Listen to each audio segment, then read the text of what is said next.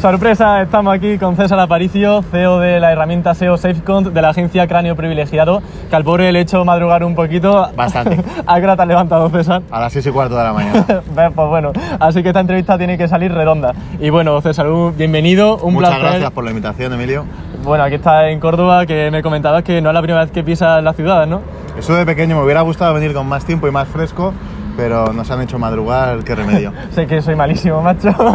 bueno, César, eh, lo que te quería preguntar, lo primero de todo, algo que me, me generaba muchísima curiosidad por un tuit que pusiste. El 4 de diciembre decías, bueno, ponía este tuit en el que solamente un enlace te había reportado bastante visibilidad y bastantes visitas para ser un proyecto nuevo. Lo primero que quería preguntarte era la panoja. ¿Cuánto dinero te costó ese enlace? Cuando hago link building no me suelo gastar tampoco demasiado dinero, lo que suelo hacer es intentar acertar con el enlace correcto y que mejor encaja. La cuestión es no gastar mucho, porque si gastas mucho en un enlace te puede dar vis- visibilidad, hacer branding, etcétera, pero a lo mejor no es suficientemente rentable para monetizar la inversión que has hecho en link building. Aquel no creo que pasará de 200 euros.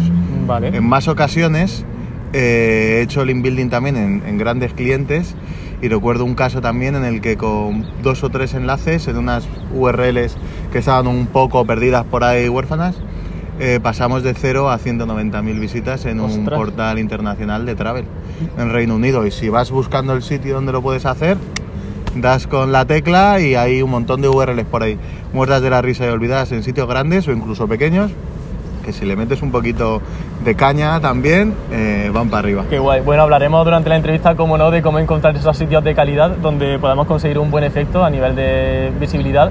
Pero antes te quería preguntar sobre cuánto tiempo suele tardar en hacer efecto un enlace.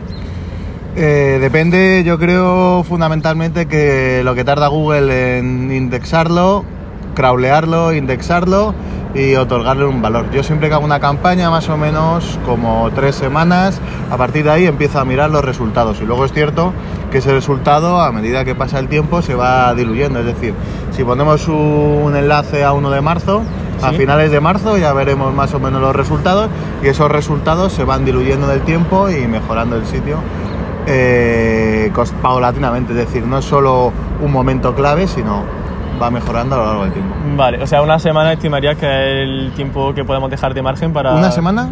Unas semanas, quizás Unas tres. semanas, tres semanas. Tres semanas. Yo suelo calcular en tres semanas, un mes en función de- del tiempo que tenga y lo que me hagan madrugar.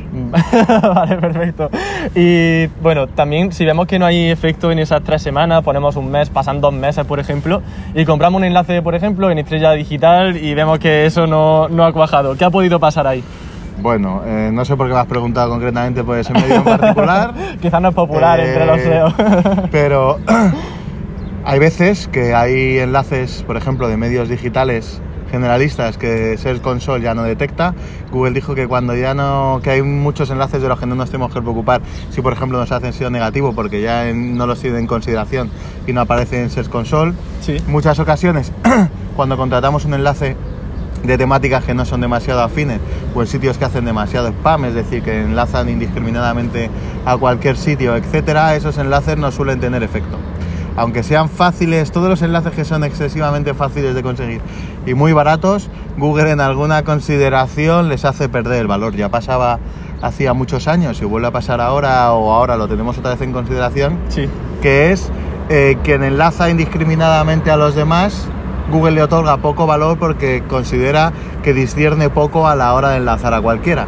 Y se supone que tiene que haber un criterio más o menos a la hora de determinar si te enlazan a ti o no. Medios generalistas en ocasiones vienen bien cuando utilizamos un tipo de anchor test eh, genérico, pero para temáticas concretas no los utilizaré demasiado. He visto en muchas ocasiones que Google no los detecta en Search Console y hay veces que no hacen ningún efecto. Nos hemos gastado el dinero por intentar ahorrar lo que suele pasar que los pobres pagan dos veces, que es pagas primero un enlace malo, no te vale para nada y luego al final si quieres conseguir algo tienes que pagar más, eh, meter más esfuerzo para que ese enlace funcione. Entonces, eh, sobre todo a día de hoy, donde pondría más punto es en la relación semántica entre el sitio que nos enlaza, el anchor test y hacia dónde va.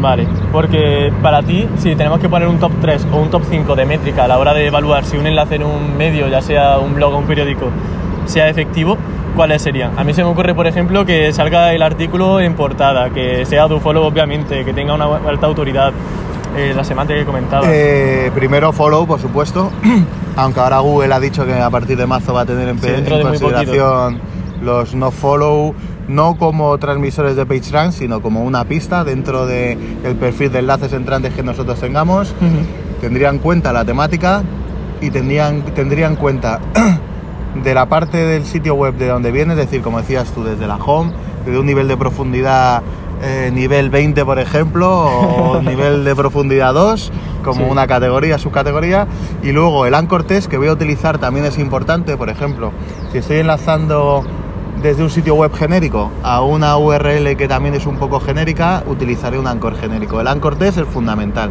Entonces, si estoy utilizando un anchor test en una página web que está relacionada con mi temática, ahí es un punto fundamental donde yo podría utilizar un anchor test exacto o más o menos exacto. ¿Eso qué supone? Que por ejemplo ahora con la introducción de BERT, etcétera, que ha hecho un cambio de paradigma considerable en, en cómo se entendía el lenguaje natural hasta la fecha eh, por parte de Google y otros algoritmos que también se implementa, nos permite eh, sacarle muchísimo más rendimiento a Anchor Test exacto que antes no se lo podíamos sacar. Ahora podemos sacar eh, mucho rendimiento a anchors que no sean tan exactos y tan spam como era antes de comprar camiseta, por ejemplo, donde quitábamos las conjunciones, las preposiciones y ese Sí. tipo de cosas. Ahora, gracias a la nueva actualización, podemos sacarle partido a todas esas stop keywords denominadas antes, Sí. que ahora se incluyen Claro, dentro del lenguaje natural. determinantes, comprar las mejores camisetas, eh, por ejemplo. Ahora eso nos viene bien para posicionar. Claro. Antes, comprar camisetas. Claro, eso se veía en Google desde el Google Claro, Earth. ahora, ¿dónde comprar eh, camisetas? Eh, las mejores camisetas, eh, no sé, en Córdoba. Sí, además hacen bastante hincapié en el artículo sobre verde hay en Google, en la parte para webmasters, en la de incluir preposiciones y ese tipo de cosas que antes no se tenían demasiado en consideración. Porque Anchors genéricos y digamos que no abarcan mucho palabra clave, por lo que veo, ¿no usas o también sí? Sí, sí, y además uso un montón. Sí, Sí, o sea, sí, ¿cuál sería el porcentaje? ¿Usan más de marca, más de...? Los porcentajes eh, a la hora de enlazar no los tengo en consideración. Claro, porque como no hay que seguir patrones, ¿no? Claro. Eh, por ejemplo, puede ser penalizado perfectamente por eh, utilizar Anchor de marca. El Anchor de marca es una cosa que se puso de moda y se hizo popular por lo que fuera, pero eso es una manipulación del PageRank, igual que utilizar un Anchor test exacto Sí. y hay que utilizarlo, bueno, si lo consideras. La cuestión es que el perfil de enlaces que tú estés generando sea más o menos natural y que te conlleve eh, aumento de rankings, indiferentemente de si estás utilizando un anchor de marca o no. Por ejemplo, si yo tengo una URL que ya posiciona para la keyword que yo quiero trabajar, que, que a mí me interesa dentro de esa URL, Sí. no necesito hacer spam y meter ancortes exacto. Esa URL ya posiciona per se. A lo mejor si quiero subir dos posiciones para esa determinada eh, keyword, perdón, lo único que tengo que meter es autoridad desde enlaces externos hacia esa URL, sin tener que hacer spam puro y duro. ¿Y esa autoridad cómo la puedo conseguir? Pues puedo meter un clic aquí o puedo meterlo con Anchor de marca o de cualquier otra manera. Vale. Porque esa URL ya la reconoce Google para una entidad que puede ser la keyword que nosotros ya estábamos posicionando. Entonces no voy ahí a de cuello a meter enlaces 40% todo el rato. marca, 30%... No es, no es no es necesario. Vale, genial. También hay un una variable bastante importante que se menciona cada vez más, que son los clics, es decir, el tráfico que recibe un enlace. ¿Tú consideras que eso es importante?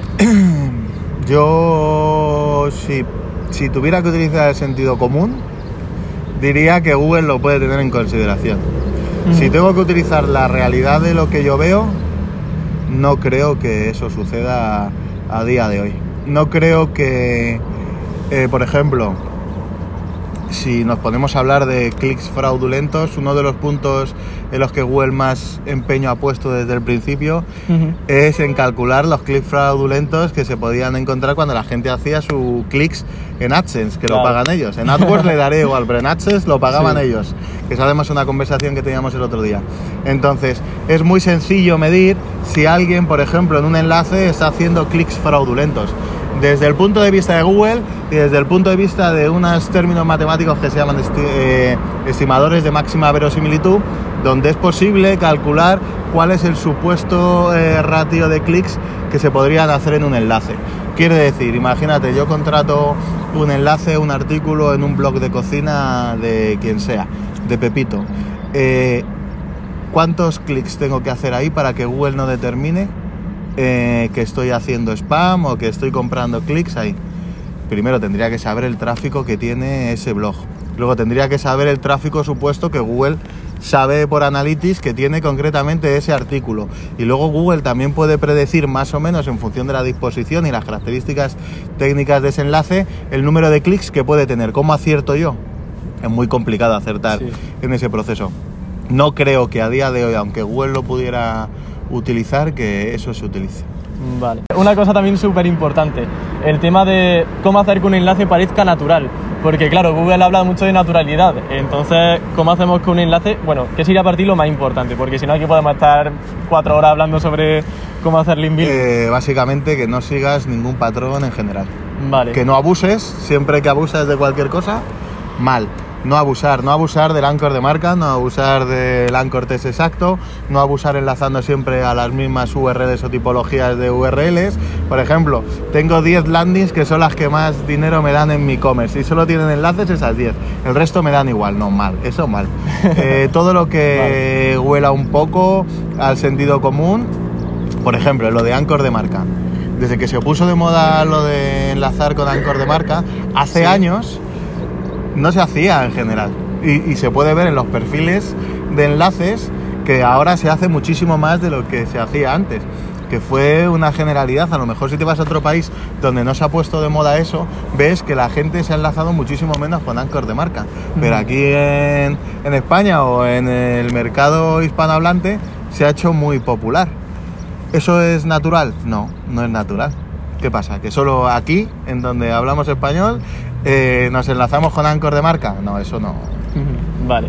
Bueno, César, pues esta primera parte la terminamos por aquí. Nos queda todavía parte de entrevista en la que vas a enfrentarte a las preguntas de los tuiteros. Ser bueno.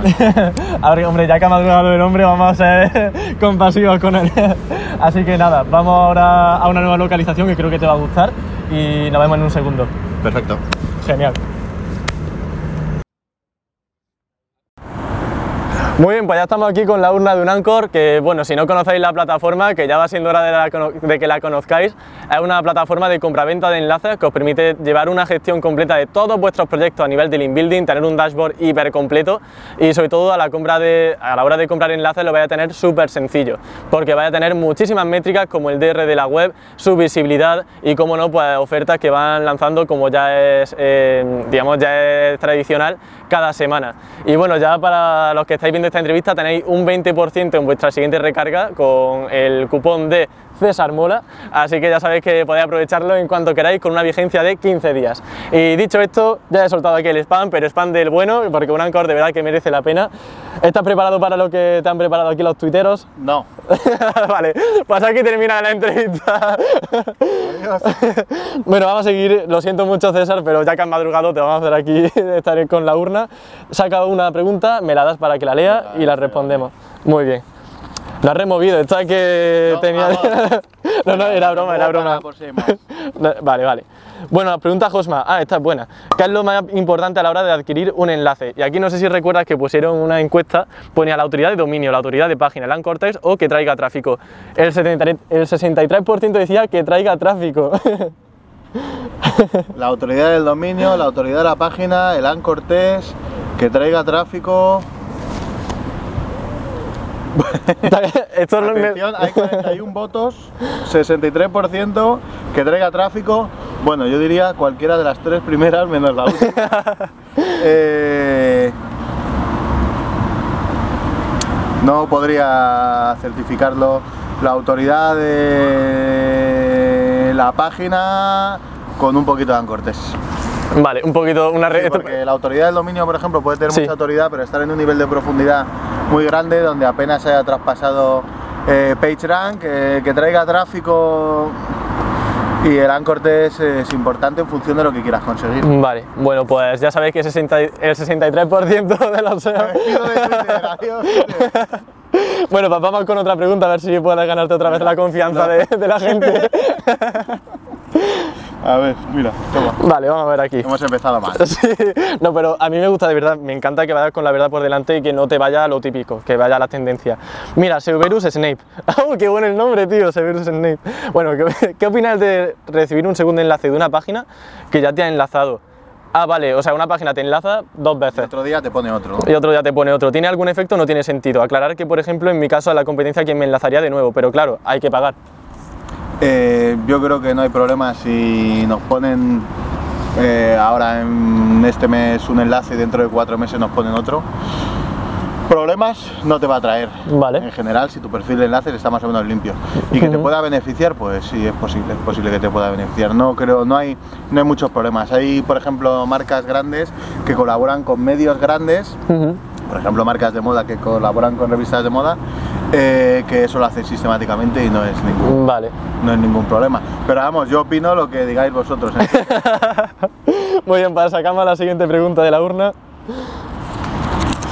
Mira, Rocío García Algora. Hola César, aunque no sea de enlace, ataco a una parte más personal. Los tres libros que más te han impactado de todos los que has leído, que intuyo que son bastantes. Gracias. Eh, Tiene tarea y aquí ahora pensar tres libros. no, eh, ¿Te acuerdas bien? Los orígenes del siglo XXI. De Vale. historia me gusta.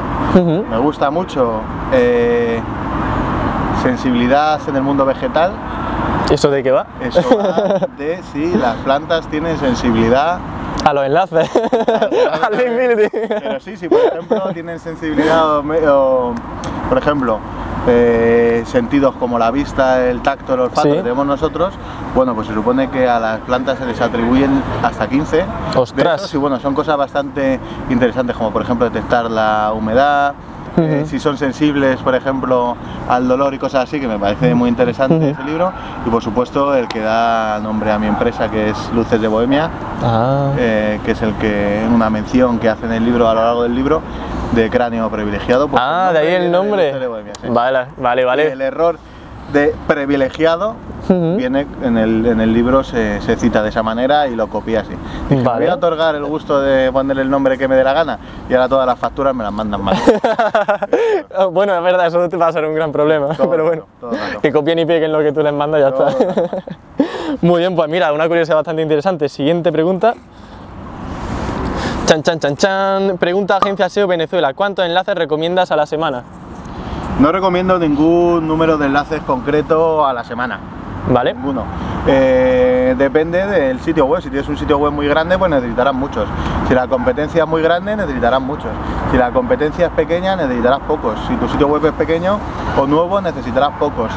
Eh, nunca pondría un número igual de enlaces a la semana. Si una semana pongo tres, no tengo que poner durante las 52 semanas del año tres enlaces todos los meses y tener 156 enlaces en ese año. Lo haría poco a poco. Una vez pondría tres, otra vez pondría dos, pero eso depende del tiempo que tenga tu dominio, de lo grande que sea y de la competencia que sea. E importante es mejor poner menos buenos que muchos malos o regulares.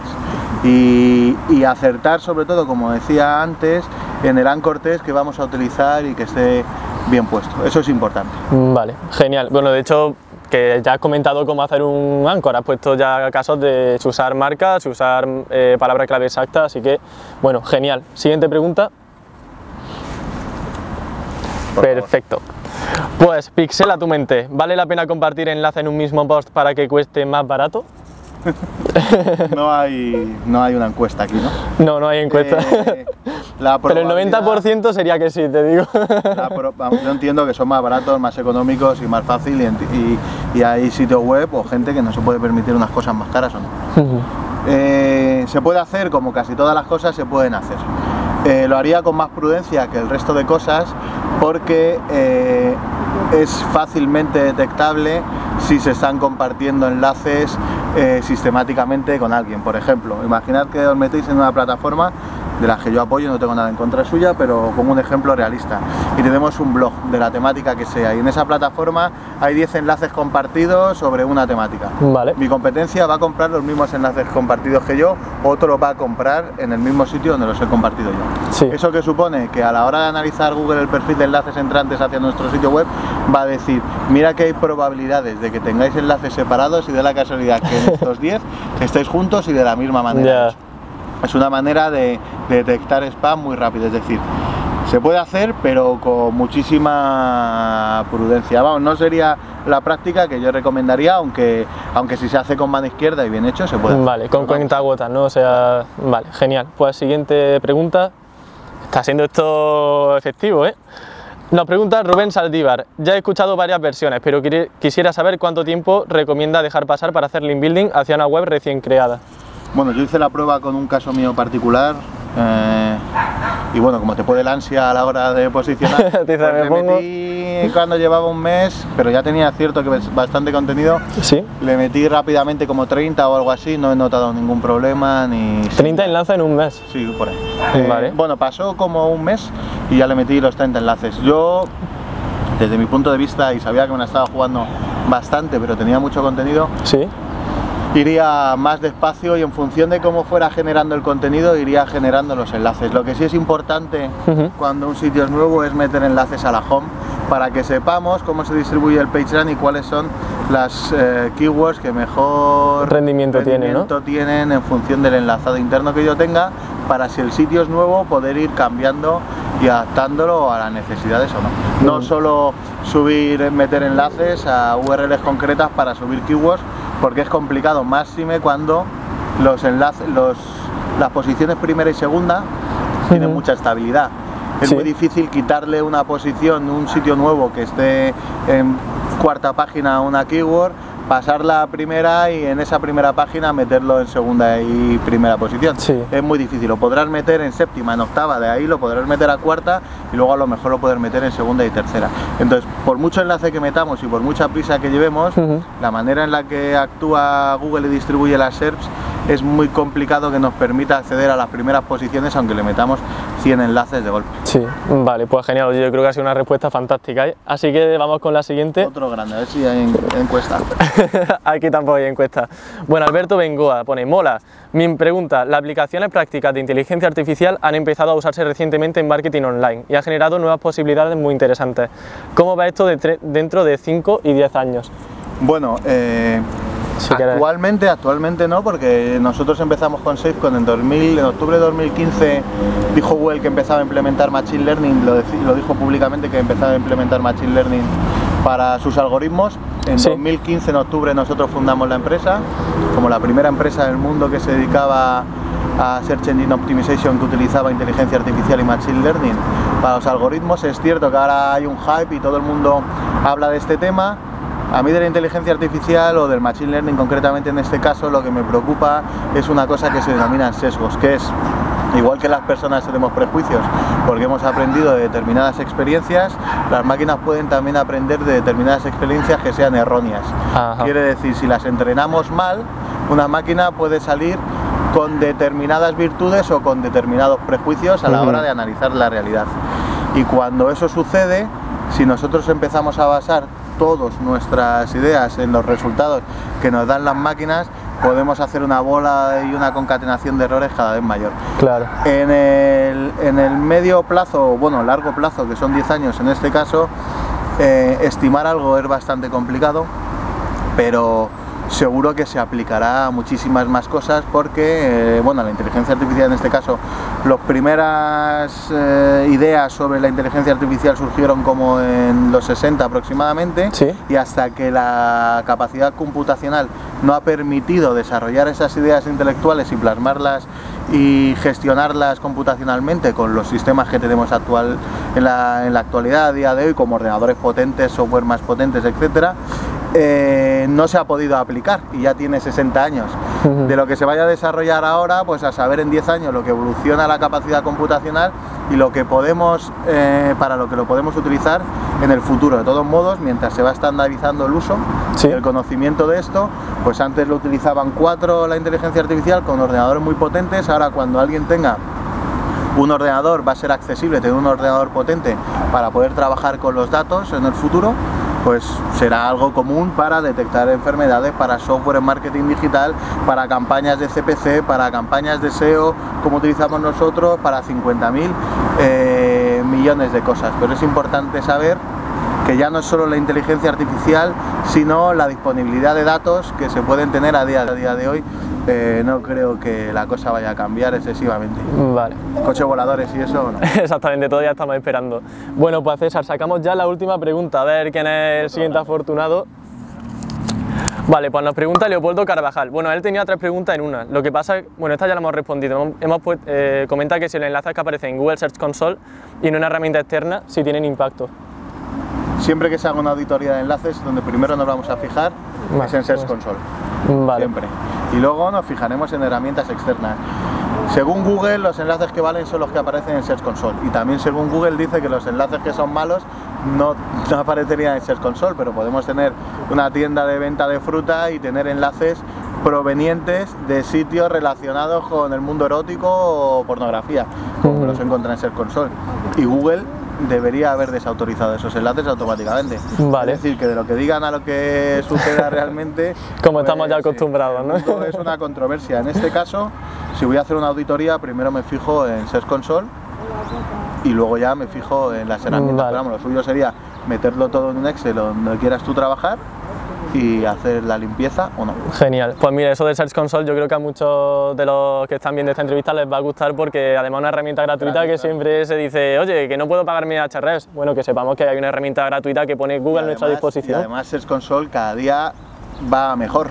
Es decir, cada día va dando informe de rendimiento mejor, en la parte Sí. de anchors y de enlazado funciona muy bien, enlaces entrantes, en la índice de cobertura eh, para solicitar indexación, cada día se lo están currando más. Mira, por ejemplo, en la pregunta de lo de los 10 años, Sí, Search Console en su momento yo creo que según va evolucionando y a la velocidad con la caña que le están dando, eh, en el mundo de las herramientas va a marcar un antes y un después y veo que está evolucionando muy rápido, más rápido y con mejores datos, entre comillas, que los que nos van a poder ofrecer herramientas de...